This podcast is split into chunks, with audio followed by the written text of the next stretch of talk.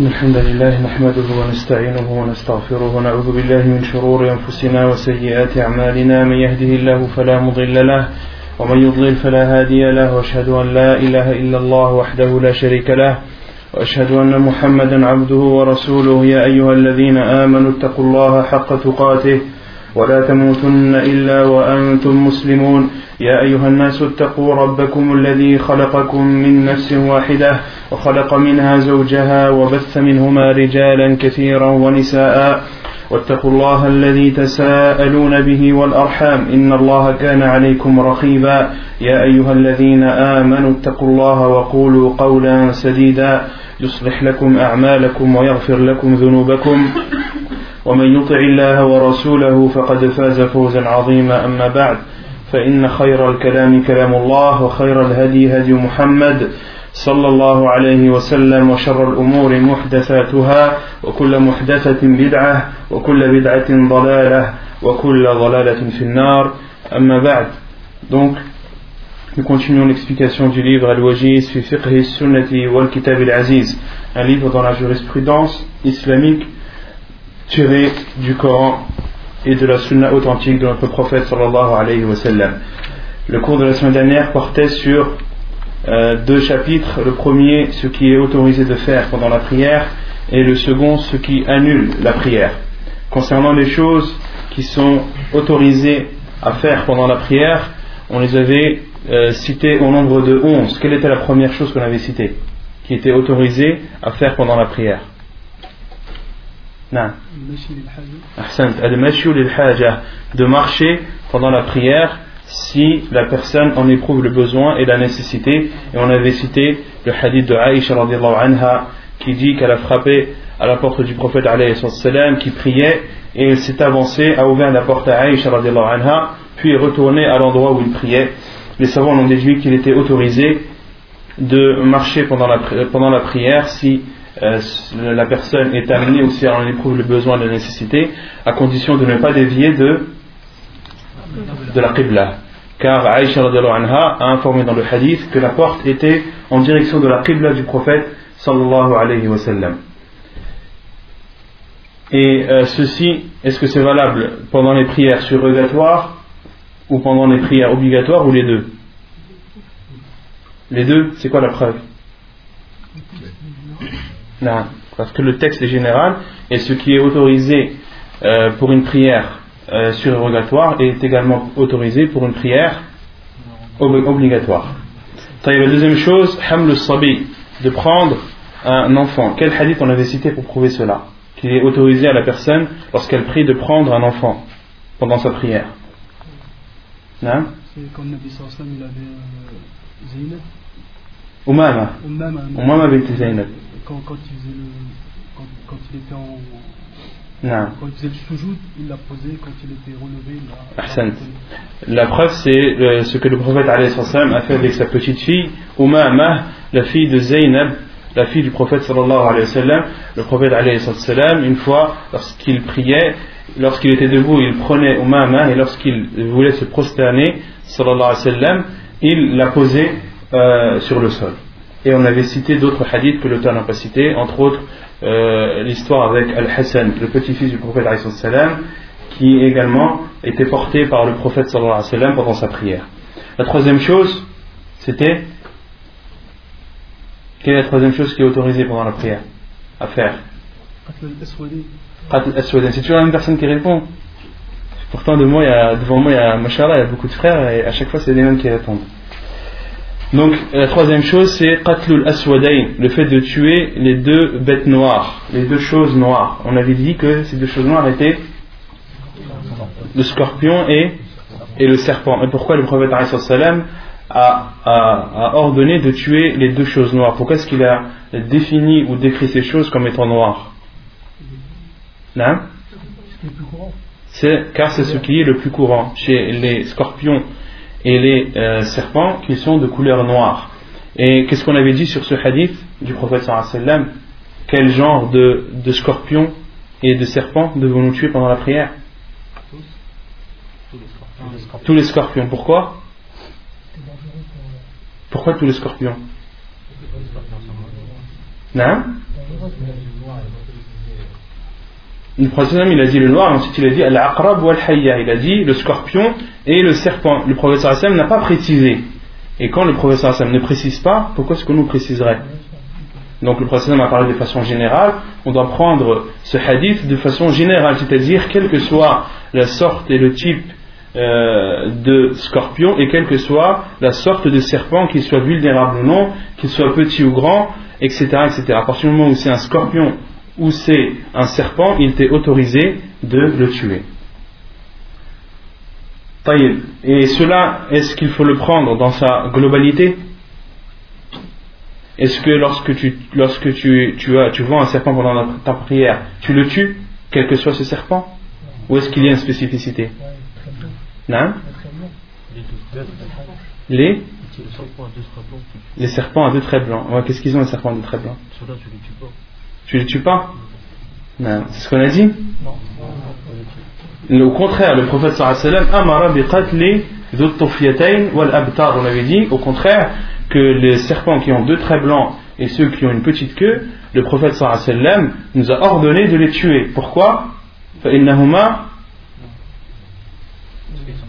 يطمسان البصر ويستقطان الحبل car ils portent atteinte à la vue et ils sont la cause de de fausses couches. Donc ces deux sortes de serpents, il nous est autorisé de les tuer quelles que soient les conséquences, quelles que soient les circonstances. Et on a dit qu'il y a euh, une exception à cela, ce sont les serpents hein, dans les maisons, les serpents présents dans les, dans les maisons. Cela, le professeur nous a dit de de les mettre dans une situation difficile, de leur demander de sortir et de partir trois fois. S'ils sortent, sinon, sinon tuez-les. D'accord? Donc, il faut préciser ce hadith. Euh, les serpents présents dans les, euh, dans les maisons, tu dois les, euh, leur demander de partir trois fois. On avait dit la raison de cela. Pourquoi?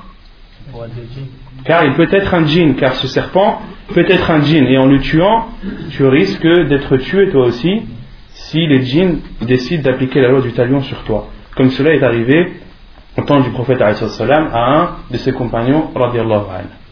Et euh, dans la sunna, il y a des animaux qui nous sont euh, que le professeur nous a interdit de tuer. Il y a des animaux que le professeur nous a ordonné de tuer. Et il y a des animaux euh, dont le professeur Hassan ne nous a ni ordonné ni interdit de tuer. Quant à ceux que le professeur Hassan nous a interdit de tuer, on en avait cité quatre la semaine dernière, quels, étaient-ils? Al-Namla wa Wal-Nahla Wal-Hudhud wa Wal-Hudhud wa Qu'est-ce qu'on avait dit? Al-Hudhud et As-Surat. En arabe, c'est As-Surat. Le professeur nous interdit de tuer les abeilles, de tuer les fourmis, de tuer la huppe et de tuer les grenouilles, de tuer à point la, la pie. Et dans d'autres hadiths, le professeur nous interdit de tuer Al-Difda, la grenouille. Dans d'autres hadiths, le professeur Hassan nous interdit de tuer Al-Jarad, le criquet. Et euh, ces, animaux, ces insectes que le professeur nous a interdit de tuer, les savants ont dit qu'il est autorisé de les tuer si s'ils portent atteinte à la personne, s'ils nuisent à la personne. Il y a d'autres euh, hadiths où le professeur sallam nous ordonne de tuer des animaux. Entre autres, euh, le professeur sallam amara biqatli al-ghurab, le corbeau. Ou al-had'a. C'est ce qui est traduit par le Milan, c'est de la famille des, des faucons et des aigles. Ou al-fa'ra, et la souris. Ou al-kalb al-aqur. Al-kalb al-aqur, c'est le chien qui mord. Et les savants ont élargi cela en disant que les loups, par exemple, les panthères, les, euh, lions, les tigres entrent dans ce hadith du professeur car ils mordent, ils mangent les personnes et euh, sont dangereux pour eux. Et le professeur a aussi euh, interdit de tuer euh, plutôt ordonné de tuer une cinquième chose dans le hadith Amara biqatl al-ghurab wal-had'ah wal-fa'rah wal-kab al-aqur et le cinquième, qui connaît? Qui connaît le cinquième? La cinquième chose que le prophète nous a ordonné de tuer. Non les lézards, le prophète nous a, euh, a, dit de tuer les lézards euh, de façon préférable. Il a dit celui qui le tue la première fois, il a, il a combien de hasanat? 100. Ou al-aqrab, dans le hadith il y a l'aqrab aussi. Dans le hadith il y a aussi le scorpion, c'était la cinquième chose qui m'avait échappé. Donc ces animaux ou ces insectes, le prophète nous a ordonné de les tuer. Et le Prophète a dit fawasiq. Car ce sont des fawasiq, c'est-à-dire des animaux qui nuisent. Et les savants ont dit, le Prophète a utilisé le terme fawasiq, car il nous est interdit de les consommer. Comme Allah subhanahu dit mimma lam alayhi wa. Et ne mangez pas de ce qui n'a pas été prononcé le nom d'Allah dessus, car c'est du fisq. Et le fisq, en arabe, ça veut dire ce qui sort. Un fasiq, un pervers, c'est celui qui sort de l'obéissance d'Allah subhanahu wa ta'ala. Et les savants ont dit, le professeur sallam a décrit ces choses ou ces animaux comme étant fawasiq car ils sortent ou ils se, euh, comment dire, ils se délimitent des autres animaux par le fait qu'ils ne, ne, sont pas euh, autorisés à la consommation. Et quant aux animaux ou aux insectes que le professeur ne nous a ni ordonné ni interdit de tuer, les savants dit que le mieux de ne pas tuer les insectes et les animaux qui ne te nuisent pas même s'il n'est pas interdit de les tuer. Mais les savants disent de ne pas les tuer permet euh, à la personne de se euh, de s'éduquer et de ne pas porter atteinte à des créatures d'Allah subhanahu wa ta'ala, de, ne pas prendre l'habitude de tuer les créatures d'Allah subhanahu wa ta'ala comme ça gratuitement sans aucune raison. Donc les animaux qui ne te nuisent pas, le mieux c'est de ne pas de ne pas les tuer. Ne t'amuse pas par exemple s'il y a des mouches chez toi et qu'elles ne te, ne te gênent pas ou qu'elles ne te portent pas atteinte, ne t'amuse pas à les tuer. Ne prends pas cette habitude quand on parle de mouches. Euh, ensuite, la quatrième chose qui est autorisée de faire pendant la prière,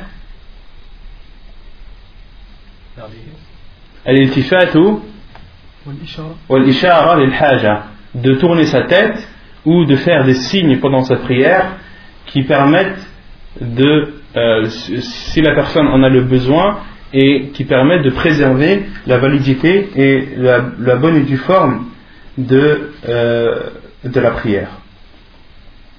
Et on avait cité la preuve, le hadith où le professeur avait prié assis, ses compagnons derrière priaient debout, le professeur a tourné sa tête et a vu ses compagnons debout, et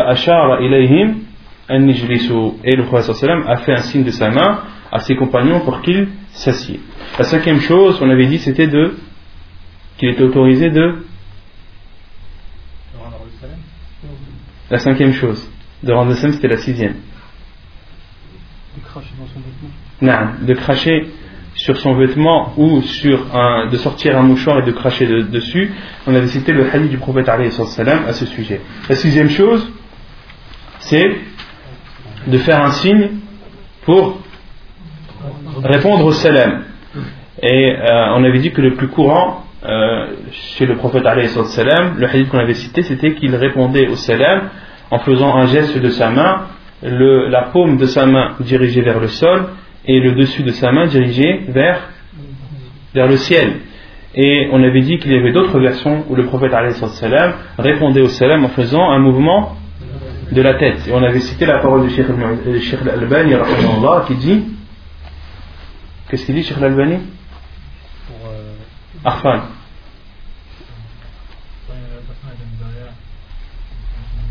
Non. Quand la personne vient devant toi, fais un signe de la main, car elle le verra. Et lorsqu'elle vient de derrière toi, fais un signe de la tête, car elle le verra. Septièmement, le fait de dire Subhanallah pour les hommes et de euh, taper des mains, de frapper des mains pour les femmes lorsque quelque chose survient pendant la prière, afin de euh, signaler une chose qui serait survenue pendant la prière. Et on avait dit que le prophète a dit que de frapper la main est une chose qui est propre aux, femmes. Huitièmement, al-fathu ala l'imam, de souffler l'imam lorsqu'il se trompe. On avait cité le hadith du prophète lorsqu'il a prié et qu'il s'est trompé dans un verset, il a vu Ubay ibn Ka'b, qui était un des compagnons du prophète qui connaissait le Coran par cœur et qui le lisait de façon parfaite. Et euh, le prophète sallam a fait l'éloge de la lecture de Ubay ibn Ka'b radiallahu anhu. Et il lui a dit As-tu prié avec nous? Ubay a dit Na'am, oui, on envoyé d'Allah, j'ai prié avec toi. Et le prophète a dit euh, Pourquoi? Euh, t'es-tu abstenu? C'est-à-dire, pourquoi t'es-tu abstenu de me souffler lorsque je me suis arrêté dans ma lecture? Neuvièmement, Ramzo, euh, Naim, de toucher ou de euh, tâter le pied d'une personne qui dort lorsqu'elle, euh, lorsque ses pieds sont dans l'endroit où tu pries. Que le prophète avait fait un avec Aïcha lorsque le prophète priait, Aïcha tendait ses, ses jambes sur l'endroit où le prophète se prosternait, et lorsque le prophète voulait se prosterner, il touchait euh, ses pieds et elle les relevait. Dixièmement, de combattre celui qui veut passer devant toi. On avait cité le hadith à plusieurs reprises à ce sujet. Onzièmement, al-buka, le fait de pleurer, que cela est autorisé pendant la prière. Quelle est la preuve qu'on avait citée? Non le hadith d'Abu Bakr, lorsque le Prophète avait ordonné qu'il soit imam, mais le, hadith a cité l'auteur. Non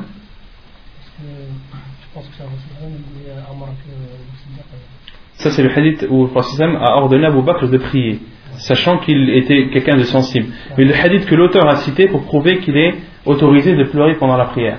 Non Ahsant. Après la bataille de Badr, où le prophète lorsque ses compagnons dormaient tous, le prophète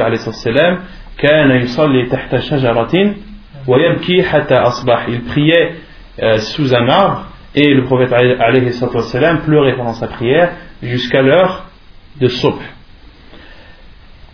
Ensuite, on avait parlé de ce qui annule la prière. La première chose qui annule la prière, là, il faut que tout le monde réponde là. Parce que si vous, ne connaissez pas les choses qui annulent la prière, c'est grave. Non de perdre l'odo avec de savoir que tu as perdu tes euh, ablutions ou le fait que tu aies perdu ton état de pureté avec, avec certitude. on avait cité le, hadith du prophète lorsqu'un homme est venu se plaindre à lui qu'il ressentait quelque chose pendant la prière, qu'est-ce que le prophète sallam lui a dit? Euh, S'il a senti du vent qu'il ne parte pas, la yansarif hatta Tant qu'il n'a pas senti euh, une odeur ou un vent. tant qu'il n'a pas entendu de bruit ni senti d'odeur. Et qu'est-ce qu'on avait dit à ce sujet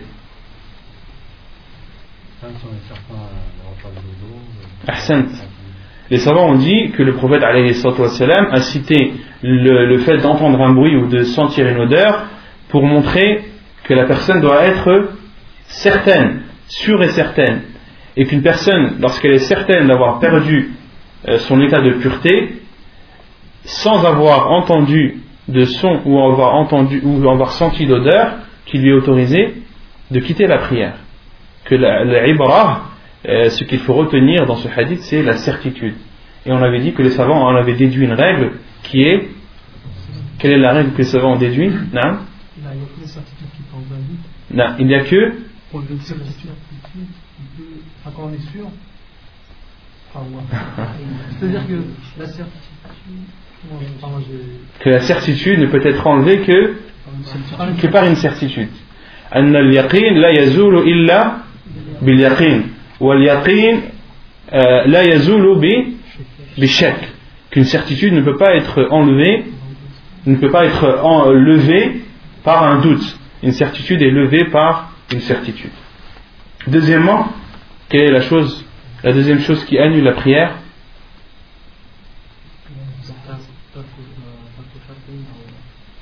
Non, De délaisser un pilier ou une condition de façon volontaire ou involontaire. Les deux, de façon volontaire ou involontaire. Et on avait dit que l'auteur euh, s'était trompé dans cela. Et également pour celui qui délaisse une obligation volontairement. Celui qui délaisse une obligation de la prière volontairement, sa prière est, elle est elle est annulée. La troisième chose qui annule la prière, de manger et de boire. Quelle est la preuve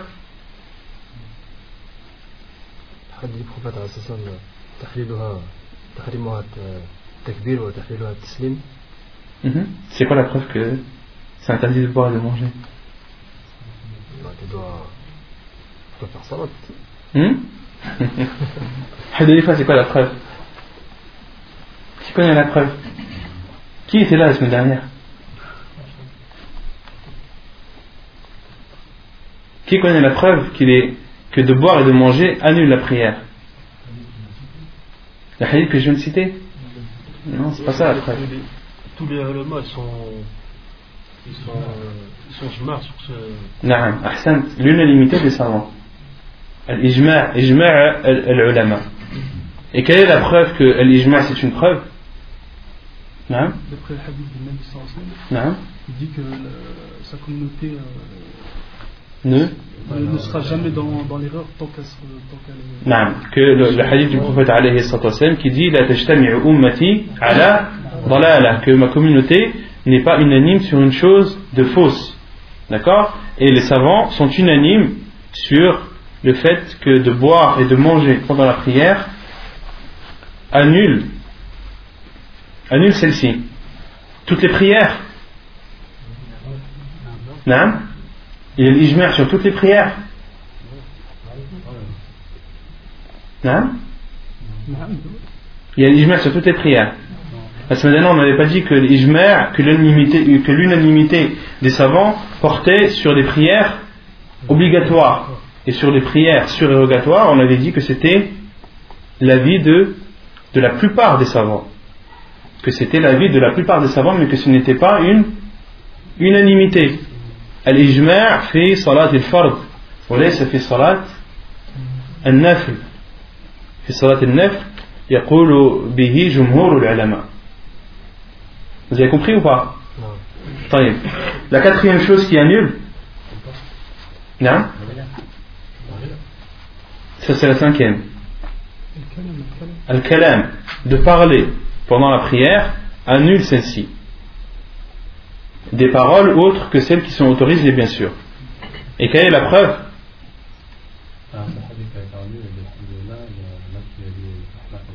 Non. Non. Euh, entre autres, le hadith de Muawiyah ibn al-Hakam al-Sulami qu'on avait cité la semaine dernière, mais celui qui a cité l'auteur, c'est c'est que les compagnons, anhum, ils parlaient pendant la prière. L'un parlait à l'autre pendant la prière, jusqu'à ce qu'Allah subhanahu wa ta'ala a révélé le verset Et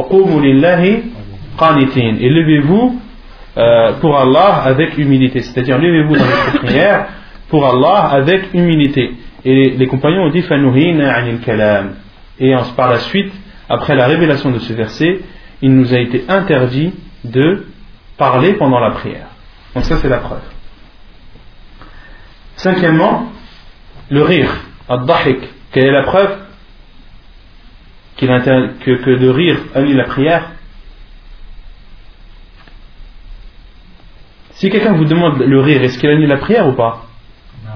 Il vous demande la preuve. Qu'est-ce que vous lui dites? C'est l'ijma aussi. Non.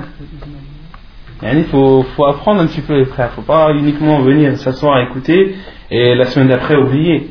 Le but de, de, des cours, c'est d'apprendre déjà pour toi, pour que tu appliques ce que tu as appris, et aussi de l'enseigner aux autres. Et si toi tu ne connais pas les preuves, est-ce que tes enfants vont les connaître? Comment est-ce que tu vas enseigner à tes enfants des choses euh, comme celle-ci si tu ne connais pas les preuves? Ton enfant, il va te demander la première chose pourquoi? Quelle est la preuve? Et euh, le prophète nous a ordonné de suivre le Coran et la et nous a dit que deux choses, lorsque vous vous y cramponnez, cramponnez vous ne serez jamais égaré le livre d'Allah et la Sunna du prophète Et vous connaissez tous que notre da'wah est une da'wah qui est basée sur la science, sur l'ilm. Et l'ilm c'est qala Allah, qala Rasuluhu, qala Sahaba. La science c'est Allah a dit, le prophète a dit, les compagnons ont dit. Donc, euh, nous qui représentons entre guillemets cette, cette da'wah dans ce pays, si on n'est pas à même de, citer des preuves qui sont, simples, mais où, où va-t-on? On doit se ressaisir et donner plus d'importance à l'apprentissage de la science et essayer d'apprendre par cœur. Car la science s'apprend par cœur. Et si tu ne peux pas l'apprendre par cœur, alors écris-la. Parce que la plupart euh, des frères qui sont là, ils n'écrivent pas, ils écoutent. Et tu écoutes, la semaine, prochaine, tu oublies la preuve. On l'a vu aujourd'hui. Dans plusieurs choses où je demande des preuves, personne n'est, ou toujours la même personne qui, répond. Donc, Inch'Allah, il faut se, faut se réveiller un petit peu. Sixièmement, quelle est la sixième chose qui euh, annule la prière? Mororo, le fait qu'une femme, un chien noir ou un âne passe devant le prière. Non On avait dit c'était l'ijmer. La preuve du rire, c'est l'unanimité des savants, l'ijmer. Et le sourire Le sourire, il n'annule pas la prière, mais il est, il est déconseillé, comme, comme l'ont dit les quatre imams. Ensuite, la sixième chose, c'est le fait qu'une femme pubère, un âne ou un chien noir passe devant toi lorsque tu n'as pas de sutra, lorsque tu n'as pas d'obstacle devant toi. طيب يقول المؤلف صلاة التطوع donc l'auteur euh, entre dans un autre chapitre qui est la prière surérogatoire صلاة التطوع et la prière surérogatoire ce sont toutes les prières qui ne sont pas obligatoire. Qu'est-ce qu'une prière surrogatoire C'est une prière qui n'est pas obligatoire. فضلها عن أبي هريرة رضي الله عنه أن النبي أن النبي الله أن النبي صلى الله عليه وسلم قال إن إن أول ما يحاسب به العبد يوم القيامة من عمله صلاته فإن صلحت فقد أفلح وأنجح وإن فسدت فقد خاب وخسر فإن انتقص من فريضته ceux qui ont le livre, faridati ou. C'est min faridatihi.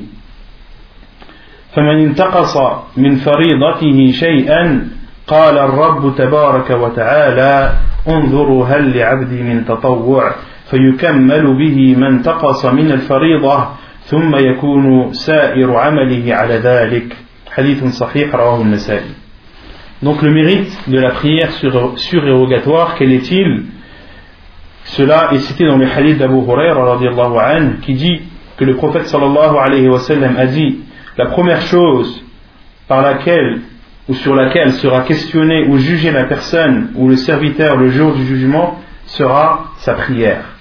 Si elle était bonne, alors il aura gagné et si elle était mauvaise, il aura alors perdu.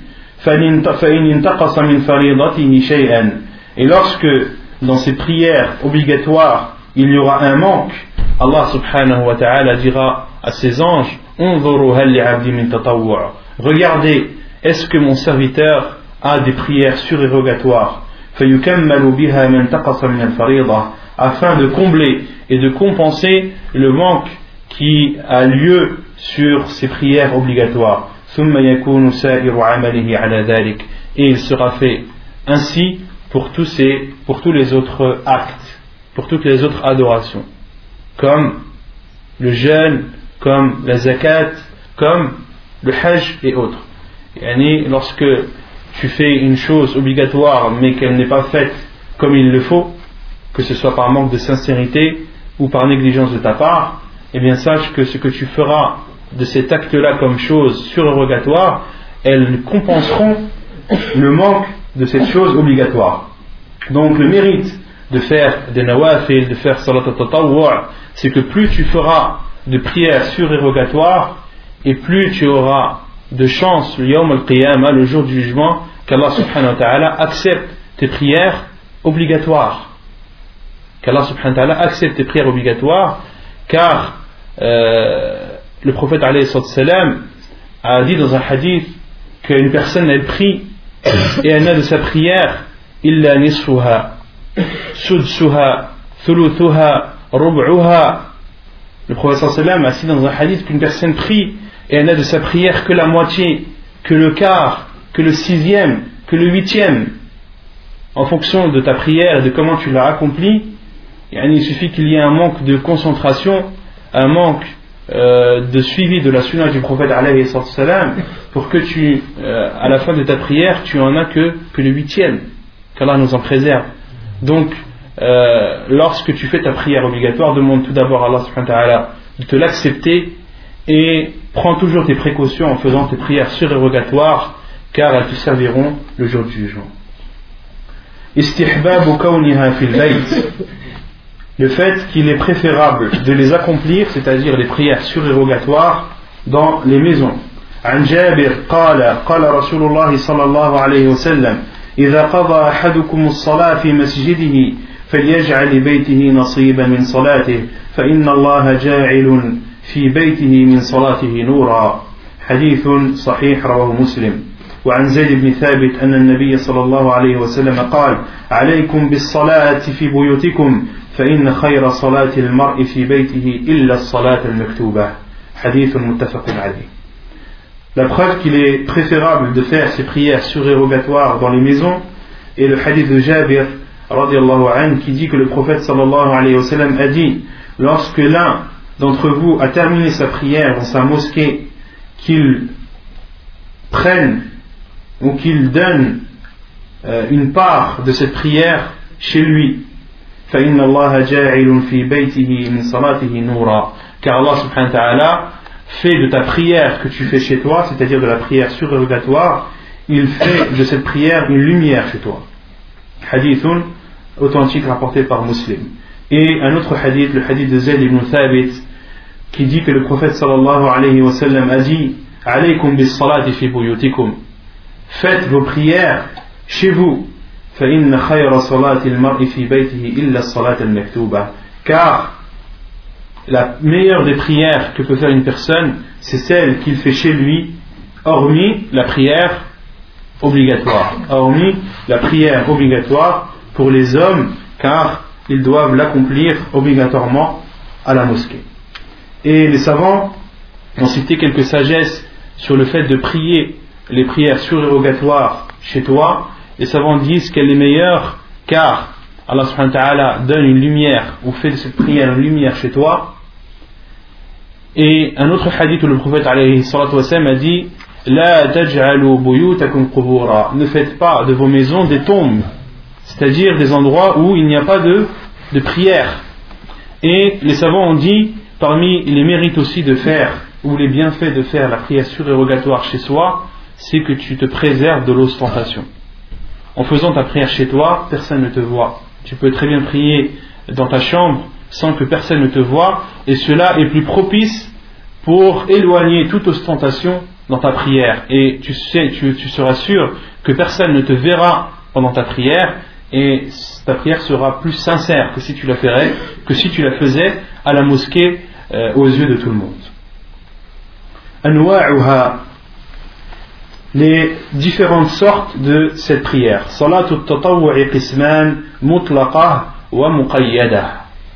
La prière surérogatoire se divise en deux.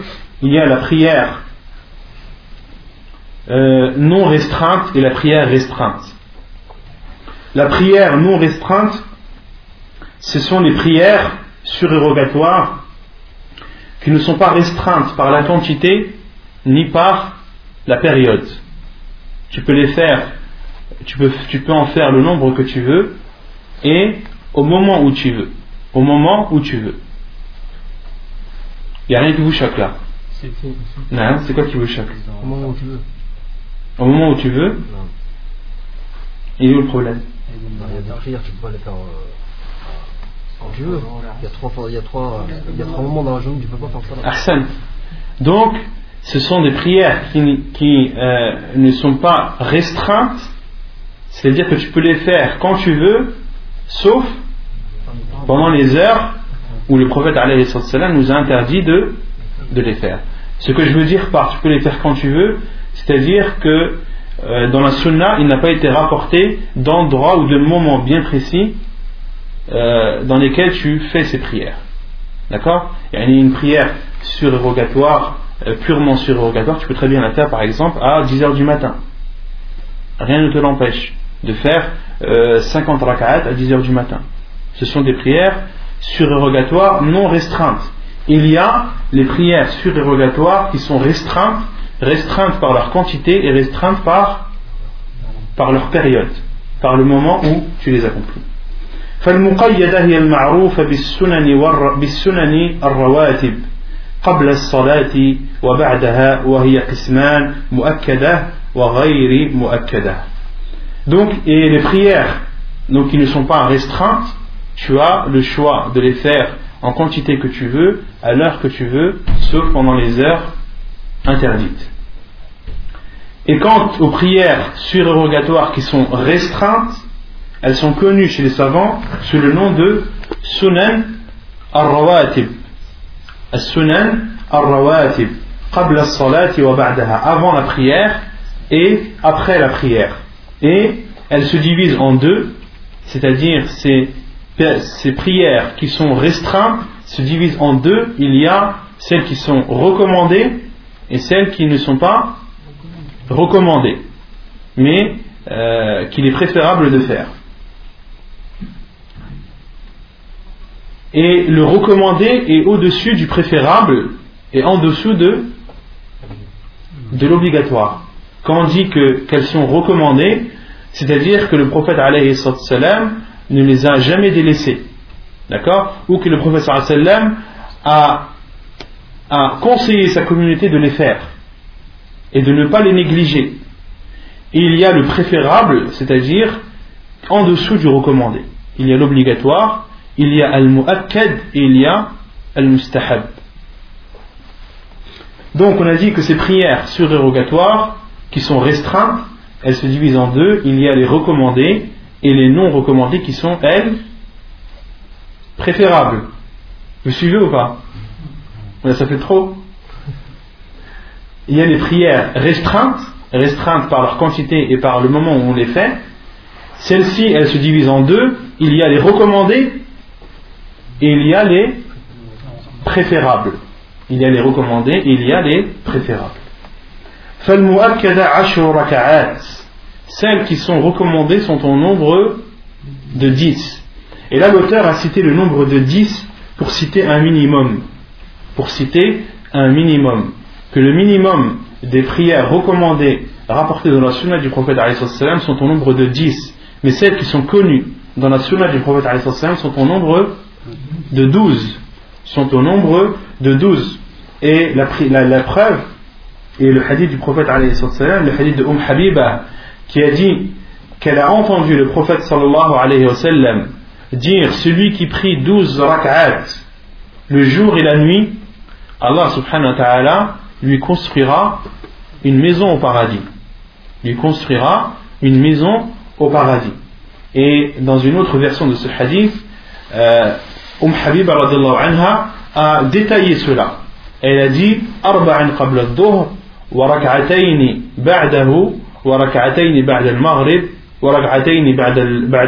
al-maghrib.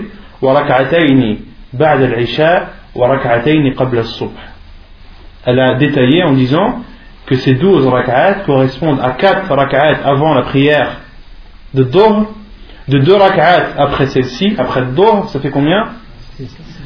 2 rak'at après le Maghrib, 2 rak'at après l'Isha et 2 rak'at avant la prière de Subh qui fait un total de, de 12.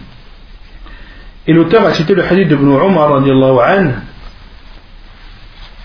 عن ابن عمر قال حفظت عن النبي صلى الله عليه وسلم عشر, عشر ركعات عشر ركعات ركعتين قبل الظهر وركعتين بعدها وركعتين بعد المغرب وركعتين بعد العشاء وركعتين قبل صلاة الصبح. وكانت ساعة لا يدخل على النبي صلى الله عليه وسلم فيها فحدثتني حفصة أنه كان إذا أذن المؤذن وطلع الفجر صلى ركعتين. حديث صحيح رواه الترمذي والبخاري. Donc l'auteur a cité le hadith de Ibn Omar qui dit que j'ai appris du prophète sallallahu alayhi wa sallam 10 raka'at, 2 avant Dohr, 2 après, 2 raka'at après le Maghrib, 2 raka'at après l'Isha et 2 raka'at avant la prière du Subh. Et Ibn Omar a dit que la, le, le, les deux raka'at avant Subh c'était une heure où personne n'entrait ou n'allait voir le prophète alayhi salam. C'était une heure où personne ne dérangeait le prophète alayhi salam avant la prière du Fajr. فحدثتني حفصة et Hafsa anha qui est la femme du prophète alayhi salam a informé que le prophète sallam lorsque le muazzin faisait l'adhan du Fajr eh bien il priait deux rak'at il priait deux rak'at pourquoi Est-ce que Ibn Umar anhu, a rapporté la parole de Hafsa Car on a dit que c'était une heure où, où personne n'entrait chez le prophète alayhi Donc les seules personnes à même d'informer de cette sunna ce sont ces femmes. D'où euh, l'information de Hafsa radiallahu anha. وعن عائشة رضي الله عنها أن النبي صلى الله عليه وسلم كان لا يدع أربعا قبل الظهر وركعتين قبل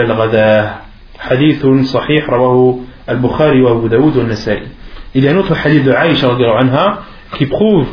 euh, qui prouve le, nombre de 12 c'est le hadith de Aïcha anha qui dit que le prophète ne délaissait jamais 4 rak'at avant Doha et 2 rak'at qabla al-Radah. Quelle est la, prière appelée al-Radah C'est quoi la prière qui est appelée Al-Ghada? Hmm? Al-Isha c'est l'Atama. Vous avez tout dit, sauf, sauf la bonne. Vous avez dit le Naam? Non. Vous avez dit le Doha, vous avez dit l'Asr, vous avez dit le Maghrib, vous avez dit l'Isha, vous n'avez pas dit Subh. Al-Ghada, Salat al-Ghada, c'est Salat al-Fajr. Et donc dans ce hadith, le prophète sallam ne délaissait pas 4 rak'at avant Dohr. Et si on rassemble le hadith de Aïcha anha et le hadith de Ibn Umar, on voit que le nombre des sunan rawatib sont au nombre de 12.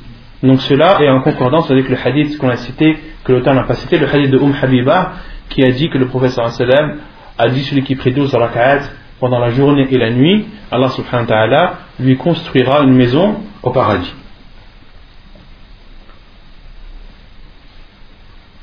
Euh, as-sunan al-rawatib, est-ce qu'elles se font lorsque la personne est résidente? Est-ce qu'elle les fait également lorsqu'elle est en voyage? En voyage, non. En voyage, les savants ont dit qu'il y a trois rawatib que la personne ne fait pas ratibat al-dhuhr, wa ratibat al-maghrib, al-isha. Les raka'at que tu fais avant et après le tu ne les fais pas en voyage. Les rak'at que tu fais après le maghrib, tu ne les fais pas en état de voyage, quand tu es voyageur, et de même pour al-isha. Autrement dit, tu ne fais que al-fajr et al-witr. Tu ne fais que al-fajr et al-witr. Et euh, Sheikh Ibn Uthaymin, dit qu'il est autorisé pour le voyageur. Est-ce qu'il est autorisé au voyageur de faire des prières surérogatoires pures, qui ne sont pas restreintes? Il n'y a rien qui l'interdit. Il n'y a rien qui interdit aux voyageurs de faire un nawafil al-mutlaqa. Un nawafil al-mutlaqa, rien ne l'interdit. Et ça, beaucoup de gens ne, le savent pas et se trompent. Ils confondent as-sunan al-rawatib avec as-sunan al-mutlaqa. Les prières surérogatoires non restreintes, il était préférable de les faire que tu sois résident ou voyageurs, celles qu'il t'est déconseillé de faire, ce sont les prières restreintes, on a dit, après, avant, après le après le Maghrib et après l'Aïcha. Et pourquoi les savants les appellent Ar-Rawatib? Car elles sont en relation avec les prières obligatoires. Quand on parle de As-Sunan Ar-Rawatib, on parle des prières qui sont en relation avec les prières obligatoires. Ratibat al-Dohr, elles sont au nombre de combien?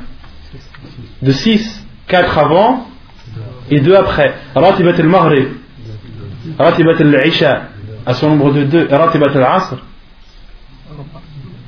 Ratibat al-Asr, il n'y a pas de Ratibat.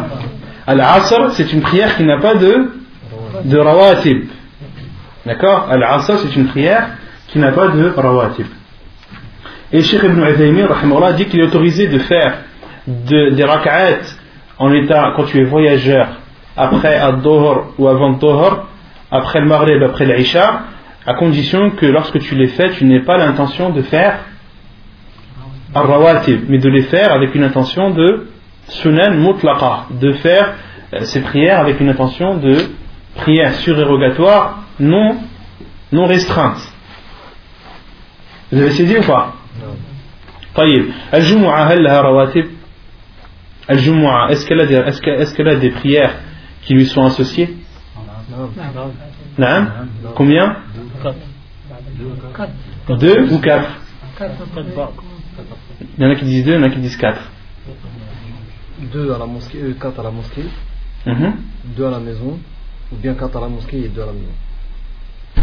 Il y a deux hadiths du prophète il y a le hadith d'Ibn Umar qui dit que le prophète lorsqu'il priait le Jumu'ah euh, rentrait chez lui et priait deux rak'at il y a un autre hadith du prophète qui dit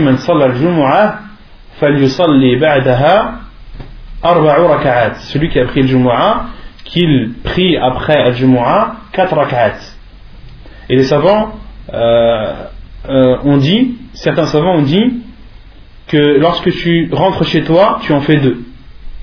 Lorsque tu les fais à la mosquée, tu en fais quatre. Car Ibn Umar a parlé, a dit que le prophète en a fait deux lorsqu'il est rentré chez lui. Et c'est l'avis de Cheikh Ibn Utaymi qui dit lorsque tu rentres chez toi, fais-en deux. Et lorsque tu les pries à la mosquée, fais-en quatre. Et est-ce que cela interdit d'en faire quatre à la maison? Non. Cela n'interdit pas d'en faire quatre à la maison, mais le, le mieux c'est de suivre cet ordre pour rassembler tous les hadiths du prophète sallallahu alayhi wa sallam. Taïb, celui qui n'a pas fait al-rawatib, est-ce qu'il est autorisé de les rattraper Non. Hassan, s'il y a une excuse, si la personne les a oubliés ou a dormi, il lui est autorisé de rattraper al-rawatib. Si par exemple tu n'as pas pu euh, prier les quatre rak'at ou tu as, tu as dormi pendant la prière de Dohr, que tu n'as pas prié les quatre avant et les deux après, il t'est autorisé de les rattraper lorsque tu te réveilles. Ou bien alors, si tu les as oubliés, il t'est autorisé de les rattraper au moment où tu t'en, où tu t'en rappelles. D'accord? Euh, Et cela, la preuve est le hadith du prophète, du prophète alayhi salam,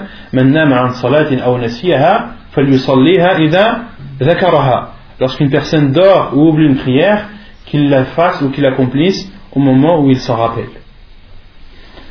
Et quant à celui qui n'a pas, euh, qui les a laissés volontairement, celui qui les a laissés volontairement, il ne lui est pas légiféré de les, de les rattraper. Car ce sont des prières qui sont restreintes, on a dit. Elles sont elles sont restreintes par leur nombre et par le temps, le temps, par le moment où tu les accomplis.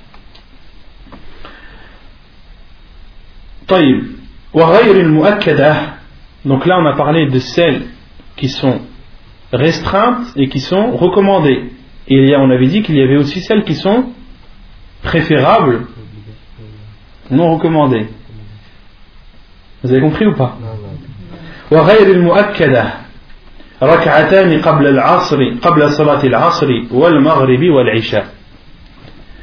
Donc celles qui sont restreintes par leur nombre et par leur, le temps où tu les accomplis mais qui ne sont pas recommandées, qui sont préférables, sont les deux rak'at avant la prière du Asr, avant la prière du Maghrib et avant la prière de l'Isha. عن عبد الله بن مغفل أن النبي صلى الله عليه وسلم قال بين كل آذانين صلاة بين كل آذان آذانين صلاة ثم قال في الثالثة لمن شاء حديث متفق عليه La preuve le hadith d'Abdullah ibn Mughaffal qui rapporte que le prophète sallallahu alayhi wa sallam a dit entre les deux adhan il y a une prière entre les deux adhan il y a une prière Puis la troisième fois, le prophète a dit pour celui qui le désire. Pour celui qui le désire, hadith authentique rapporté par Al-Bukhari et Muslim. Et entre les deux adhan, on avait, on avait déjà parlé de ce sujet, les deux adhan qui sont Al-Adhan et Al-Iqama. Le prophète a cité Al-Iqama comme étant un adhan. Et euh, dans ce hadith, le prophète a dit entre les deux adhan, c'est-à-dire entre l'adhan et l'iqama, il y a une prière, c'est-à-dire il y a deux rak'at. Le prophète sallallahu l'a dit deux fois, et au bout de la troisième, il a dit les mancha, pour celui qui le veut. Les savants ont déduit que, que ces rak'at n'étaient pas des rawatib, n'étaient pas recommandés, mais étaient préférables. Pourquoi? Car le prophète sallallahu a dit au bout de la troisième fois, pour celui qui, qui désire.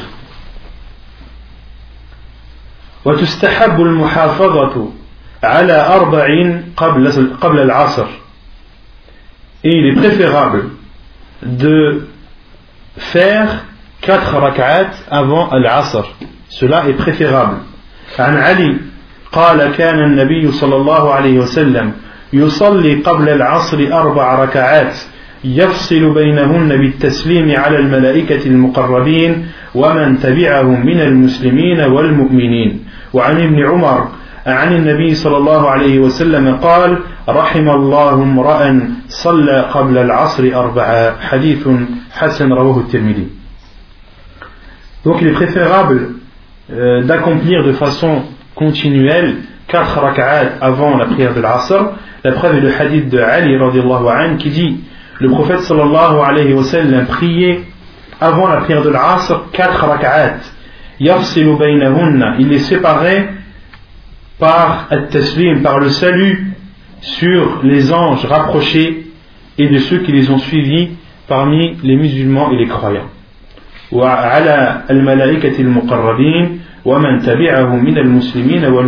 hadith authentique apporté par At-Tirmidhi et il y a aussi le hadith de Ibn Umar qui dit que le prophète sallallahu alayhi wa sallam a dit qu'Allah entre dans sa miséricorde toute personne qui a prié avant Al-Asr 4 rak'at.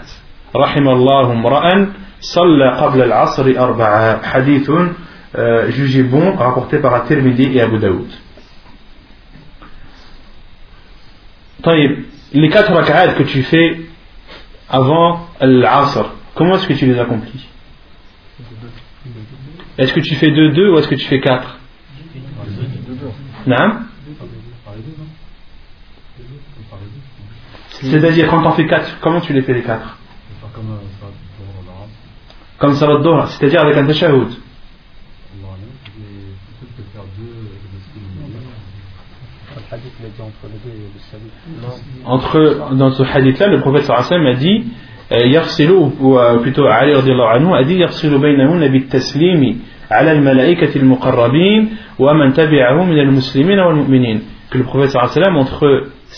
pendant ces quatre, il les divisait par un taslim, par un salut euh, envers les anges rapprochés et ceux qui les ont suivis parmi les musulmans et les croyants. Il y a un khilaf des savants à ce sujet. Euh, certains savants ont dit Al-Murad ou taslim le, le Ali lorsqu'il a dit le salut sur les anges rapprochés, etc., il parle du salam qui est fait pendant le tashahhud. Il parle du salam qui est fait pendant le tashahhud. Et d'autres savants ont dit non. Le taslim ici, c'est le salut. C'est-à-dire que le professeur sallam, lorsqu'il priait deux raka'at, il faisait le tashahhud et saluait. Et se levait et refaisait deux, autres raka'at. Car dans d'autres versions du hadith, yarsilu. Que le professeur sallam les séparait par le taslim sans citer al-mala'ikat al-muqarrabin wa man tabi'ahu min al-muslimin wa al-mu'minin et les, savants ont appuyé cela, c'est-à-dire sur le fait de les séparer par le taslim, par un autre, hadith du prophète sallallahu alayhi wa sallam qui dit Salatul layli wal nahari mathna mathna. Les prières du jour et de la nuit sont en nombre de deux, en nombre de deux. C'est-à-dire qu'il faut les séparer, de faire un taslim à chaque, euh, toutes les deux rak'at. Et ça, c'est l'avis qu'a soutenu euh, Jumhur ulama. La plupart des savants disent que le mieux, al-afdal, c'est de prier ces quatre raka'at en les séparant par un taslim. de, prier deux raka'at, de, saluer et de se lever pour en accomplir deux autres. Hada al-afdal. Comme l'ont dit beaucoup de savants de notre époque, comme Sheikh Al-Albani, Sheikh Ibn Baz, Sheikh Ibn Uthaymin, Sheikh Abdul Muhsin Al-Abbad, tous disent qu'il est autorisé, euh, qu'il est préférable de séparer ces quatre raka'at par un taslim. Et ils disent il est autorisé de de faire les quatre avec un tashahhud au milieu. De faire comme ad De faire comme ad de faire deux rak'at, de faire le tashahhud et de se relever et en, faire deux autres et les terminer par le taslim. Cela est autorisé, mais le mieux est de faire les deux taslim. Si quelqu'un vous dit, oui, mais si tu pries quatre rak'at avec un tashahhud au milieu, est-ce que tu ne ressembles pas à la prière de Dohr Non Tu ne ressembles pas à la prière de Dohr Et le sallam a dit La tashabbahu bil witri bil maghrib ne faites pas ou ne ressemblez pas ne faites pas le witr de façon semblable à al-maghrib le prophète sallam nous interdit de prier al-witr lorsque tu fais la prière du witr trois rak'at de faire deux tashahhud de faire le tashahhud au bout de la deuxième, de te relever, de faire la troisième et de te rasseoir et saluer après la troisième. Car en faisant le witr de cette façon, tu auras ressemblé à Al-Maghrib. Qu'est-ce que vous lui répondez? Le prophète il l'a précisé là. Il a parlé de Maghrib. Le prophète dans ce hadith, il a parlé de Al-Maghrib. Il n'a pas parlé de façon générale. Il n'a pas dit ne faites pas ressembler vos prières surérogatoires aux prières obligatoires. Il a parlé bien euh, précisément de la prière du Maghrib. Et les savants disent que dans, des cas comme celui-ci, il n'est pas bon de faire l'analogie. Dans des cas comme celui-ci, il n'est pas bon de faire la prière. Pourquoi? Car, car c'est un, un, fait que le prophète sallam nous a informé de façon précise et n'a pas généralisé. D'accord Donc, euh, ce qui nous est interdit, la prière qui nous est interdit de ressembler, c'est la prière du, du. Les autres, comme la Dohr, rien n'interdit de faire cela. Au contraire, certains hadiths comme celui-ci, où on peut comprendre que le prophète sallam a prié sans faire de teslim. Wallahu a'lam. ما جاء في قراءة النبي صلى الله عليه وسلم في بعض هذه الصلوات. Ce qui a été rapporté de la lecture du prophète صلى الله عليه وسلم durant ses prières. عن عائشة قالت كان رسول الله صلى الله عليه وسلم يقول نعمة السورتان يقرأ بهما في ركعتين قبل الفجر. قل هو الله أحد وقل يا أيها الكافرون. حديث صحيح رواه ابن خزيمة وأحمد بن ماجه Selon Aïcha radiallahu anha, elle dit que le prophète sallallahu alayhi wa sallam a dit Ni'mati suratan, quelle belle sourate, ces deux sourates qui sont lues pendant les deux rak'at avant le fajr. Les deux rak'at avant la prière obligatoire de fajr. قل هو الله أحد وقل يا أيها الكافرون. La sourate, sourate l'ikhlas, قل هو الله أحد et قل يا أيها الكافرون. Donc le prophète alayhi salam, pendant les deux rak'at du fajr, et on avait dit qu'il y avait plusieurs, euh, que le prophète sallam a nommé la prière obligatoire de temps en temps par Salat al-Subh et Salat al-Fajr. Après, tout dépend de, de, de, de, de l'utilisation que tu en fais. Mais là, euh, les, ces deux sourates, Ahad et al-Kafirun, la sunna c'est de les dire pendant les deux raka'at que tu fais avant la prière du Fajr. Tu peux l'appeler raka'atay al-Fajr. Les savants l'appellent raka'atay al-Fajr ou bien ratibat al-Fajr. Ratibat al-Fajr, qui sont deux prières surérogatoires que tu fais avant la prière obligatoire. Et cette prière obligatoire, elle est tantôt appelée dans la sunna salat al-subh et tantôt appelée dans la sunna salat al-fajr. Donc tu peux appeler les deux raka'at avant ratibat al-subh, ratibat al-fajr, ou bien raka'atay al-fajr ou raka'atay al-subh. وعن أبي هريرة أن وعن أبي هريرة أن رسول الله صلى الله عليه وسلم وعفوا بركعتي سنة عفوا pas rak'atay al-fajr rak'atay al-subh, mais sunnat al-fajr et sunnat al-subh. Sunnat al-fajr ou bien sunnat al-subh. وعن ابي هريره ان رسول الله صلى الله عليه وسلم قرأ في ركعتي الفجر قل هو الله قل يا ايها الكافرون وقل هو الله احد حديث رواه مسلم Et dans d'autres, le hadith d'Abu Huraira où le prophète sallam lisait pendant les deux rak'at avant le fajr قل يا أيها الكافرون et قل هو الله أحد. وعن ابن عباس أن رسول الله صلى الله عليه وسلم كان يقرأ في ركعتي الفجر في الأولى منهما قولوا آمنا بالله وما أنزل إلينا الآية التي في البقرة وفي الآخرة منهما آمنا بالله واشهد بأننا مسلمون. Et selon Ibn Abbas, comme cela est rapporté dans Sahih Muslim et Sunan Abi Daoud, le prophète sallallahu alayhi wa sallam lisait pendant les deux rak'at avant le Fajr. Dans la première, il lisait Qulu amanna billah wa ma unzila ilayna. Le verset qui est dans Surat Al-Baqarah, le verset euh, numéro 136. Qulu amanna billah wa ma unzila ilayna وما أنزل إلى إبراهيم وإسماعيل وإسحاق ويعقوب والأسباط وما أوتي موسى وعيسى وما أوتي النبيون من ربهم لا نفرق بين أحد منهم ونحن له مسلمون Donc c'est le verset 136 de l'Baqarah. Wa fil akhirah, et pendant la deuxième, le prophète sallallahu alayhi wa sallam lisait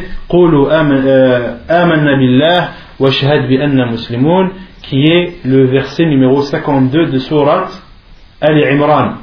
Et le verset c'est فلما أحس عيسى منهم الكفر قال من أنصاري إلى الله قال الحواريون نحن أنصار الله آمنا بالله واشهد بأننا مسلمون Et dans une autre version de Sahih Muslim, le prophète sallam a dit euh, pendant la deuxième rak'at de Fajr, au lieu de dire ce verset qui est فَلَمَّا أَحَسَّ عِيسَى مِنْهُمُ الْكُفْرِ au lieu de dire le verset numéro 52, de réciter le verset numéro 64 qui est قل يا أهل الكتاب تعالوا إلى كلمة سواء بيننا وبينكم أن لا نعبد إلا الله ولا نشرك به شيئا ولا يتخذ بعضنا بعضا أربابا من دون الله فإن تولوا فقولوا اشهدوا بأننا مسلمون Donc tu as le choix euh, dans cela.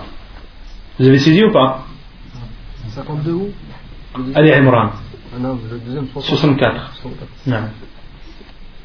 وعن ابن مسعود قال ما أحصي ما سمعت رسول الله صلى الله عليه وسلم يقرأ في الركعتين بعد المغرب وفي الركعتين قبل الفجر بقل يا أيها الكافرون وقل هو الله أحد. حديث حسن صحيح. رواه الترمذي. إسون ابن مسعود il dit je ne compte plus les fois où j'ai entendu le prophète sallallahu alayhi wa sallam réciter ou lire pendant les deux rak'at après la prière du maghrib. Et pendant les deux rak'at avant la prière du Fajr de lire Qul huwa Allah, Qul ya ayyuhal kafirun et Qul huwa Allahu ahad. De lire Qul ya ayyuhal kafirun et Qul huwa Allahu ahad. Donc là on en déduit euh, deux sunan qu'il est euh, fait partie de la sunna du professeur sallam de lire Qul ya ayyuhal kafirun et Qul huwa Allahu ahad pendant les deux rak'at avant le Fajr ou bien de lire قولوا آمنا بالله وما أنزل إلينا إلى آخر الآية le verset 136 dans, le, dans la première rak'at et le verset euh, 136 de euh, Al-Baqarah et le verset 52 de Ali Imran آمنا بالله وشهد بأننا مسلمون ou bien de lire ou bien de lire dans Sunnat al-Fajr le verset 136 قولوا آمنا بالله le verset 136 de Al-Baqarah et dans la deuxième rak'at de lire le verset 64 فلا قل يا أهل الكتاب تعالوا إلى كلمة سواء بيننا وبينكم et la troisième la troisième sunna c'est de lire قل يا أيها الكافرون et قل هو الله أحد durant les deux rak'at après après le maghrib il fait partie aussi de la sunna du prophète sallam de lire قل يا أيها الكافرون et قل هو الله أحد après la prière après les deux rak'at qui suivent euh, plutôt dans, pendant les deux rak'at qui suivent la prière de Maghrib. Vous avez saisi, c'est clair ou pas Non. Il y a pas de. Vous avez tout compris La semaine prochaine, je vous pose des questions, vous répondez tous. Et parmi la sunna aussi euh, à faire pendant le Fajr, c'est de les faire courtes, de les faire rapide, rapidement. Comme l'a dit Aïcha anha lorsqu'elle a décrit la façon du prophète sallallahu alayhi wa sallam d'accomplir sunnat al-fajr, elle a dit et je me demande, je me suis demandé si le prophète sallam lisait le Fatiha. Le prophète sallam les faisait rapidement, de la rak'at al-fajr, et deux rak'at avant, avant, la prière du fajr, il les faisait rapidement et euh, au point que Aïcha anha pensait que le prophète sallam ne lisait pas al-Fatiha. Et pourquoi Aïcha anha a dit cela? Car ce qui est connu du prophète sallam pendant ses prières surrogatoires, c'est qu'il les faisait longues. Surtout les prières la nuit. Le prophète sallam les faisait extrêmement longues. Et, euh, et Aïcha lorsqu'elle voyait le prophète sallam prier al-fajr comparé aux prières que faisait le prophète sallam la nuit, on avait l'impression qu'il ne lisait même pas al-Fatiha. Car dans euh, certains, comme cela a été rapporté dans, plusieurs hadiths, que le professeur sallam, pendant la nuit, dans une raka'at, il avait lu Al-Baqarah, Al-Imran et Al-Nisa, qui, qui, fait à peu près 120 euh, pages, 120 pages à peu près du Coran, dans une seule raka'at. Donc euh, Aïcha a dit cela pour montrer en comparaison avec les prières de nuit que le prophète faisait.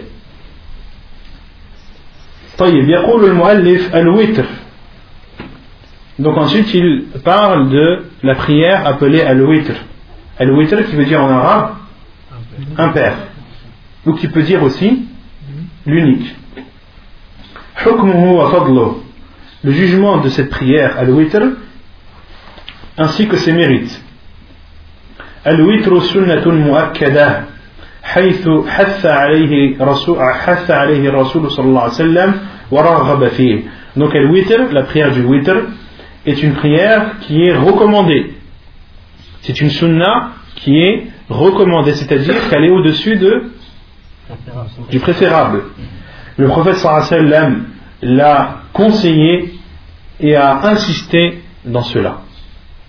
عن ابي هريره عن رسول الله صلى الله عليه وسلم قال إن الله وتر يحب الوتر حديث متفق عليه وعن علي قال إن الوتر ليس بحتم أي ليس, ليس بفريضة ولا كصلاتكم المكتوبة ولكن رسول الله صلى الله عليه وسلم أوتر ثم قال يا أهل القرآن أوتروا فإن الله وتر يحب الوتر. حديث صحيح رواه ابن ماجه والترمذي والنسائي. La preuve de l'witr, c'est le hadith d'Abu Hurairah qui dit que le prophète sallallahu alayhi wa a dit Allah est witr et il aime al-witr. Allah subhanahu wa ta'ala est witr, c'est-à-dire qu'il est unique. Et il aime al-witr, c'est-à-dire les choses qui sont impaires. Les choses qui sont impaires. Hadith rapporté par Al-Bukhari et Muslim. Et le second hadith, le hadith de Ali qui dit Inna al-witr le witr, c'est-à-dire la prière du witr, n'est pas une chose obligatoire. Et ce n'est pas une chose prescrite de façon obligatoire comme les prières obligatoires. Mais le prophète a fait le witr. et a dit Ya ahl al-Qur'an, ô vous les gens du Coran, faites al-witr فإن الله تعالى فإن الله وتر يحب الوتر car Allah est unique et il aime les choses qui sont impaires et le prophète alayhi s'est adressé à Ahl Qur'an aux gens du Coran ceux qui le connaissent par cœur ou en connaissent une grande partie car ce sont eux qui prient le plus la nuit ce sont eux qui euh, prient le plus la nuit et préservent cette sunna du prophète Et les savants euh, disent que la meilleure des prières surérogatoires, c'est la prière de nuit.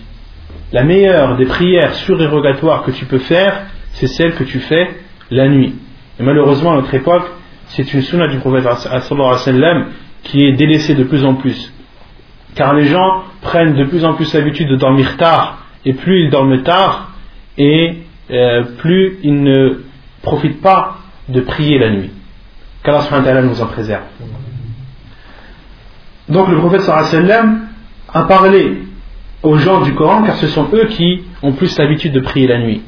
Et c'est aussi un moyen pour eux de réviser le Coran. Parmi les moyens les plus efficaces euh, pour la personne pour réviser ce que tu connais du Coran, c'est de prier la nuit. De prier la nuit, de réciter pendant la nuit, c'est un moyen très très efficace de euh, garder son Coran et de ne pas l'oublier. Et ensuite, le professeur Hassan m'a dit Aoutiru, faites le witr, car Allah est witr, c'est-à-dire qu'il est unique. Ay wahidun. Yuhibbul witr, et il aime le witr. Et dans ce, dans ce hadith, il y a la preuve que, que mahabba, que l'amour, c'est un des caractères d'Allah subhanahu wa ta'ala, qu'Allah subhanahu wa ta'ala aime. Mais il n'aime pas comme ses serviteurs. Rien ne lui ressemble, et celui qui entend tout et qui voit tout. فالمحبة صفة من صفات الله تبارك وتعالى. Et Allah aime al-witr, il aime les choses impaires. Il ne faut pas comprendre de ce hadith de faire tout ce que tu, euh, de faire des choses de la vie courante euh, de façon impaire. Il ne faut pas comprendre ce hadith comme cela. Allah subhanahu wa ta'ala aime les choses impaires qu'il a légiférées comme étant impaires. Qu'il a légiféré comme étant impaires. Par exemple, si tu manges, ne dis pas par exemple je vais manger trois fraises. C'est mieux de manger trois fraises que quatre. C'est quoi la preuve? Quelle est la preuve qu'il est meilleur de manger trois fraises au lieu de quatre? Il y a une preuve? Non. Le professeur Seul, lorsqu'il buvait, il buvait en trois fois. La Sunna rapporte cela. Et Allah subhanahu wa ta'ala aime les choses impaires qu'il a légiférées comme étant impaires ou que le professeur sallam a légiféré comme étant impaires. Mais pas de ne pas étendre cela. De ne pas dire non, à chaque fois que je veux faire une chose, il faut que je la fasse de façon impaire. Cela n'a aucune source dans la religion, comme le cite le Cheikh Ibn Uthaymin, rahimahullah ta'ala. Waqtuhu, l'heure de la prière du witr. يجوز الوتر من بعد الصلاة من بعد صلاة العشاء إلى طلوع الفجر. وهو في الثلث الأخير من الليل أفضل. عن عائشة قالت من من كل الليل قد أوتر رسول الله صلى الله عليه وسلم من أول الليل وأوسطه وآخره فانتهى وتره إلى السحر. حديث متفق عليه. Donc quel est le moment où tu dois accomplir cette prière du witr? L'auteur dit il est autorisé de faire al-witr à partir après la prière de l'Isha jusqu'au lever, jusqu'au jusqu'au al-fajr, jusqu'à l'apparition de l'aube. Et il est meilleur de le faire durant le dernier tiers de la nuit. Pourquoi? C'est qui qui descend? Car Allah subhanahu wa ta'ala, durant le dernier tiers de la nuit, descend yanzilu ila as-sama'i dunya. Il descend jusqu'au premier ciel. Et il dit il dit هل من سائل من الله سبحانه وتعالى dit من يدعوني فأستجيب له ومن يسألني فأعطيه ومن يستغفرني فأغفر له et ce qui, est, qui est, Allah descend et dit Y a-t-il une personne qui m'invoque afin que je l'exauce? Y a-t-il quelqu'un pour me demander afin que je lui donne? Y a-t-il quelqu'un qui me demande le pardon afin que je lui pardonne? Et Allah subhanahu wa ta'ala ne cesse de dire cela. le prophète a dit Allah subhanahu wa ta'ala ne cesse de dire cela jusqu'à la prière, de, jusqu'à l'apparition de l'aube. عن عائشة قالت et Aïcha anha a dit que le prophète sallallahu alayhi wa sallam a fait le witr durant tous les moments de la nuit au début, au milieu et à la fin فانتهى وتره إلى السحر et le prophète sallallahu alayhi wa sallam durant la fin de sa vie faisait al-witr juste avant et à la fin de la nuit au moment du suhur. Hadith authentique rapporté par Al-Bukhari et Muslim. ويستحب تعجيل الوتر أول الليل لمن خشي لا يستيقظ آخره كما يستحب تأخيره إلى آخر الليل لمن ظن أنه يستيقظ آخره Et il est préférable de d'avancer le witr, de le faire au début de la nuit pour celui qui a peur de ne pas se lever à la fin de la nuit. Comme il est préférable de retarder à la fin de la nuit le witr pour celui qui pense se lever à la fin de la nuit. Donc si tu penses te lever à la fin de la nuit avant le lever, avant l'apparition de l'aube, alors retarde le witr jusqu'à la fin de la nuit. Cela est meilleur et préférable. Et si tu as peur de ne pas te lever, alors fais al-witr au début de la nuit avant de t'endormir. عن أبي قتادة أن النبي صلى الله عليه وسلم قال لأبي بكر متى تؤثر قال أوتر قبل أن أنام. فقال لعمر متى تؤثر قال أنام ثم أوتر. فقال قال. فقال لأبي بكر أخذت بالحزم أو بالوثيقة. وقال لعمر أخذت بالقوة. حديث حسن صحيح. Et selon Abu Qatada, le prophète sallallahu alayhi wa sallam a demandé à Abu Bakr quand est-ce que tu fais le witr? Il a répondu je fais le witr avant de dormir. Et le prophète a demandé à Omar quand est-ce que tu fais le witr? Il a répondu je dors puis je fais le witr. Et le prophète a dit à Abu Bakr bil hazmi. Tu as pris tes précautions.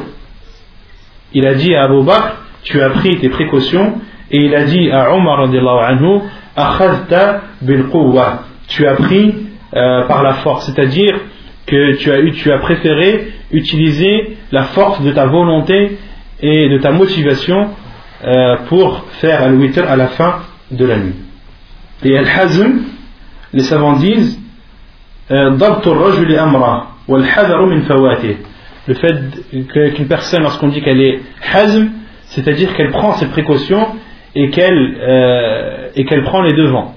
D'où le fait de hazam al-shay. Lorsque tu attaches quelque chose qui vient du terme hazm, d'où al-hizam, la ceinture, tu l'utilises pour pour, pour prendre tes précautions. Quand tu attaches quelque chose avec une ceinture ou avec une corde, c'est pourquoi? C'est pour que cette chose ne tombe pas, ne bouge pas. D'accord?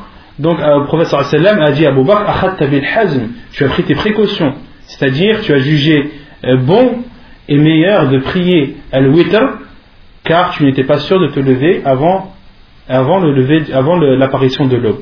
Et il a dit à Omar tu as pris la force, c'est-à-dire tu as été motivé et euh, tu as eu beaucoup de volonté et ceci a fait en sorte que tu dormes et ensuite que tu pries al-witr avant l'apparition de l'autre. Autrement dit, il est autorisé de faire l'un comme il est autorisé de faire l'autre. Le professeur Sam n'a pas repris, il n'a pas fait de reproche à Abu Bakr anhu, ou bien à Omar radiallahu anhu. وعن عائشة قالت كان النبي صلى الله عليه وسلم يصلي وأنا راقدة معترضة على فراشه فإن أراد أن يوتر أيقظني فأوترت حديث متفق عليه نعم فإذا أراد أن يوتر أيقظني فأوترت بارك الله Et selon Aïcha, anha, elle dit, le prophète sallallahu alayhi wa sallam priait alors que moi je dormais euh, allongé sur le lit. Et lorsque le prophète sallallahu alayhi wa sallam voulait faire al-witr, autrement dit vers la fin de, de la nuit, il me réveillait et je faisais mon witr. Hadith authentique rapporté par euh, Al-Bukhari et Muslim. Et les savants ont déduit, entre autres, que euh, qu'il n'est pas obligatoire de réveiller sa famille pour prier. Car le professeur Hassan, dans ce hadith, il priait alors que sa femme Aïcha dormait. Et que de réveiller sa famille pour prier la nuit est une chose préférable de, de temps en temps.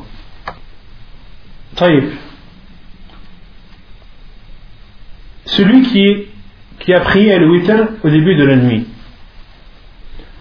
Car il pensait qu'il n'allait pas se réveiller pendant la nuit. Mais pendant la nuit, il s'est réveillé. Qu'est-ce qu'il fait? Il prie ou pas? Le witr, c'est pas la clôture? Si, mais c'est rapporté que le prophète il a, déjà fait deux rak'at après le witr. Il a été rapporté que le prophète on le verra la semaine prochaine, Inch'Allah, que le prophète priait deux rak'at après la prière du witr en étant assis. Que le prophète priait deux rak'at après le witr en étant assis et il lisait entre autres dans cette rak'at, il lisait dans la première rak'at Qul ya ayyuhal kafirun et dans la deuxième Non. إذا زلزلت الأرض زلزالها أحسن Non Non. Alors la première il lisait Qul ya ayyuhal kafirun et dans la deuxième euh, attends ouais, tu mets un doute là tu mets un doute moi dans une je regarderai Inch'Allah dans une des rak'at le professeur Sam lisait Quli ayyuhal kafirun et dans la deuxième, il lisait Ida zulzilati al-ardu zilzalaha. Donc les savants ont déduit qu'il est autorisé de prier pour celui qui a eu prié le witr au début de la nuit, car il avait peur de ne pas se lever, mais malgré cela s'est levé, rien ne lui interdit de, de prier. Par contre, qu'est-ce qui lui interdit de faire? De refaire al-witr une seconde fois. Pourquoi? Car le professeur Hassan a dit la witra Il n'y a pas deux witr dans une nuit. Il n'y a pas deux witr dans une nuit.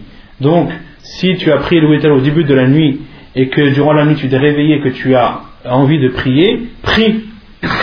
prie, euh, mais ne refais pas al-witr. Car le professeur sallam a interdit cela en disant il n'y a pas deux witr dans une nuit.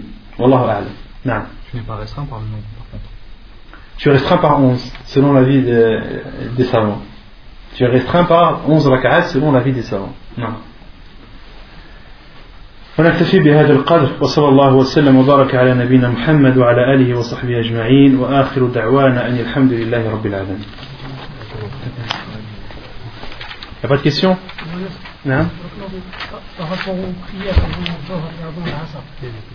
les quatre rak'at, est-ce que c'est après l'adhan ou avant l'adhan بعد الأذان بعد الأذان الراتبات c'est après l'adhan c'est entre l'adhan لا عفوا عفوا le, si, c'est après l'adhan. Après dukhul al-waqt. Parce que l'adhan, waladi yu'alin bi, bi dukhul al-waqt. Et al-ratiba, on avait dit qu'elles sont en relation avec les prières. D'accord Si tu fais al-ratiba avant al-asr, tu n'as pas fait avant al-asr. il faut, il faut que l'heure rentre, puis ensuite que tu fasses Ar-Ratiba. Wallahu a'lam. Tu n'es pas obligé de rendre la donne. Maintenant, nous, on est chez nous, mm -hmm. ici en France. Tu sais que c'est l'heure de voir. Non, l'ibra bi dukhul al-waqt. Non, lorsque l'heure entre. Wallahu a'lam. Non. Si on a fait le rythme au début de la nuit, après on se réveille, on peut faire, je me dis, jusqu'à. Euh, ça on 2 Selon l'avis des savants, quand tu pries euh, le au début de, de la nuit, que ensuite tu te lèves dans la nuit pour prier, selon, il y, a des, il y a des versions où Aïcha a dit que le prophète sallam, il s'en verra la semaine prochaine, que le prophète sallam a prié 13 rak'at. Mais les savants ont dit que parmi ces 13 rak'at, il y a deux rak'at, euh, il y a sunnat al-isha. Il y a sunnat al-isha dans, dans ces 13. Car dans un autre hadith, Aïcha a dit Ma kana yazid sallam fi ramadan wa la ghayrihi ala. Que le professeur sallam ne faisait pas plus euh, de 11 raka'at pendant sa prière de nuit, que ce soit pendant le ramadan ou en dehors du ramadan. Et les versions qui rapportent que le professeur sallam en a prié 13, euh, il a prié 13 en comptant les deux raka'at après Al-Aïcha qui, elles, ne font pas partie de la prière de nuit. Allahu A'ala. La question, c'est en fait, euh, on a dit qu'il a été en deux, enfin, il a, il a fait d'abord, après il se réveille, il en faisait deux. Est-ce qu'on peut en faire plus on a fait le witr d'abord? Si tu as fait le witr, tu en as fait combien? Une? Ouais. Ou bien si tu as fait le witr en trois? On dit quand il se réveillait après, il en faisait deux. Mais est-ce qu'il y a d'autres dalils qui montrent qu'il en faisait plus Comment ça? J'ai pas compris la question. Comment on faire le witr Après, après on dort. On se réveille la nuit. Deux Et les savants disent que al-witr, le mieux c'est de clôturer ta prière, euh, ta prière de nuit par al-witr. Ça c'est ce qui est préférable. Et ce n'est pas une chose obligatoire? Autrement dit, tu peux faire al-witr au début de, ton, de, de, de, ta prière de nuit, et faire ta prière de nuit après. D'accord? Et les savants ont utilisé le hadith pour qui prie de rak'at sur le fait qu'il est autorisé de prier après, pas uniquement de rak'at, parce que pour ça on a fait deux, mais ils, ont, ils, ont, ils en ont déduit qu'il était préférable de faire al-witr et de clôturer ta prière par al-witr, que c'était une chose préférable. Mais rien ne t'interdisait de faire ta prière de nuit dans sa totalité après al-witr. Allah Allah.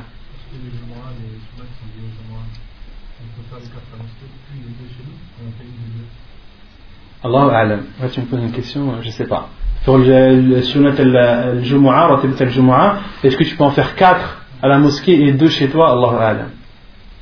Ce que je sais des savants, c'est euh, de faire les deux ou les quatre. Certains disent qu'il faut en faire que deux, d'autres disent qu'il faut faire quatre, et d'autres disent ça dépend si tu es à la mosquée ou si tu es à la maison. Mais six, Allah Alam, j'ai pas entendu ça.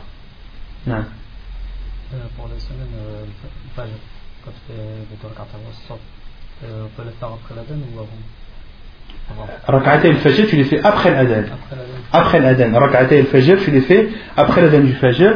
Il y a beaucoup de hadiths du Prophète comme le hadith qu'on a cité de Hafsa, lorsque فإذا أذن المؤذن قام فصلى ركعتين lorsque le muazzin faisait l'adhan, il se levait, il priait deux rak'at. Et d'autres hadiths où euh, Aïcha dit que le Prophète avait pris la nuit et Bilal anhu, est venu et a dit As-salatu ya Rasulallah. Et le Prophète sallam a pris deux rak'at qui sont rak'atay qabla al-fajr, thumma salla bin nas. Puis il a présidé la prière euh, pour les gens. non. Tout à l'heure, on a dit que si on cultive, on va faire rapidement. D'après la hadith d'Aïcha, c'est khas pour le fajr. Non, pas pour le rawatib la, la, le fait de, de, de faire, de, de faire Fajr de façon euh, rapide, cela est propre, a été rapporté uniquement dans Sunnat al-Fajr, comme Aisha l'a rapporté dans, dans, beaucoup de hadiths. Non.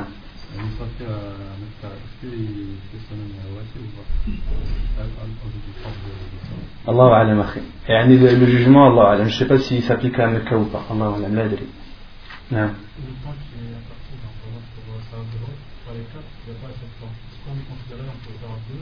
les. Allah Non la nuit Suluthul Layl, le, tiers de la nuit, tu le comptes en comptant l'heure du Maghrib et l'heure de Al-Fajr.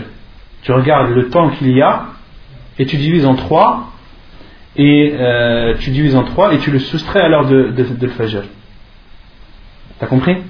Et ici, entre par exemple entre le Maghrib et le Fajr, il y a 9 heures le tiers de 9 c'est c'est 3 supposons que le Fajr est à 4 heures, d'accord? Tu enlèves 3, tu soustrais 3 euh, à 4.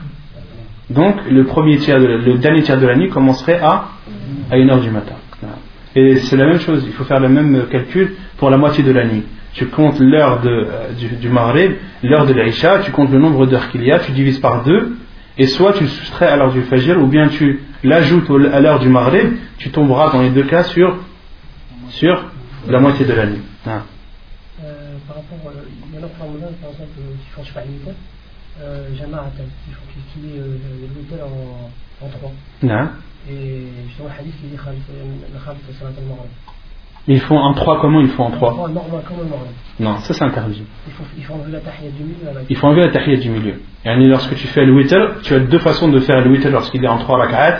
Soit tu fais trois rak'at d'affilée, en lisant al-A'la dans la première, dans la deuxième, et dans la troisième.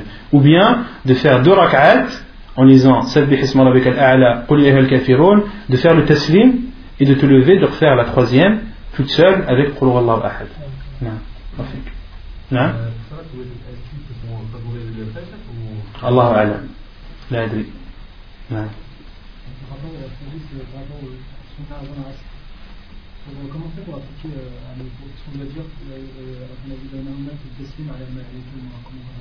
Non. Qu'est-ce que tu dois dire ben C'est ça en fait, c'est le tashahhud. Wassalamu ala ibadillahi salihin. Ce sont les serviteurs d'Allah vertueux ils englobent les malaïka ils englobent également les musulmans et, et les croyants non.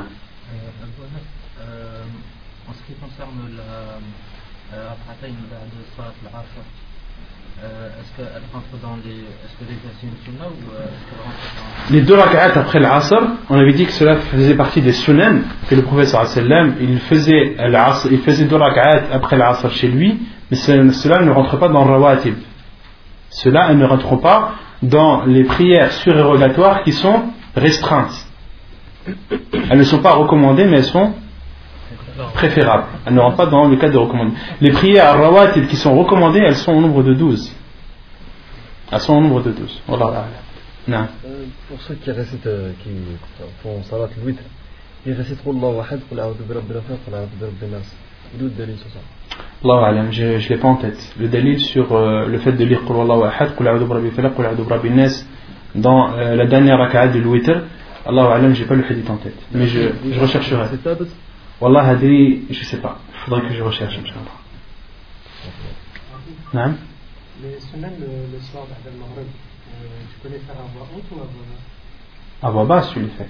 À voix basse? Non. Parce que Kamil, il l'a fait aussi Euh, comment, comment on sait qu'il a récité, euh, que le prophète a récité euh, Surat al-Baqarah, Surat al Non, parce qu'après Adulé, tu peux le faire à voix haute. Ah, Kamil, tu les fais Ouais, mais Qiyamil, il, il commence après, après l'Isha. Ouais. سبحانك اللهم وبحمدك اشهد ان لا اله الا انت استغفرك واتوب اليك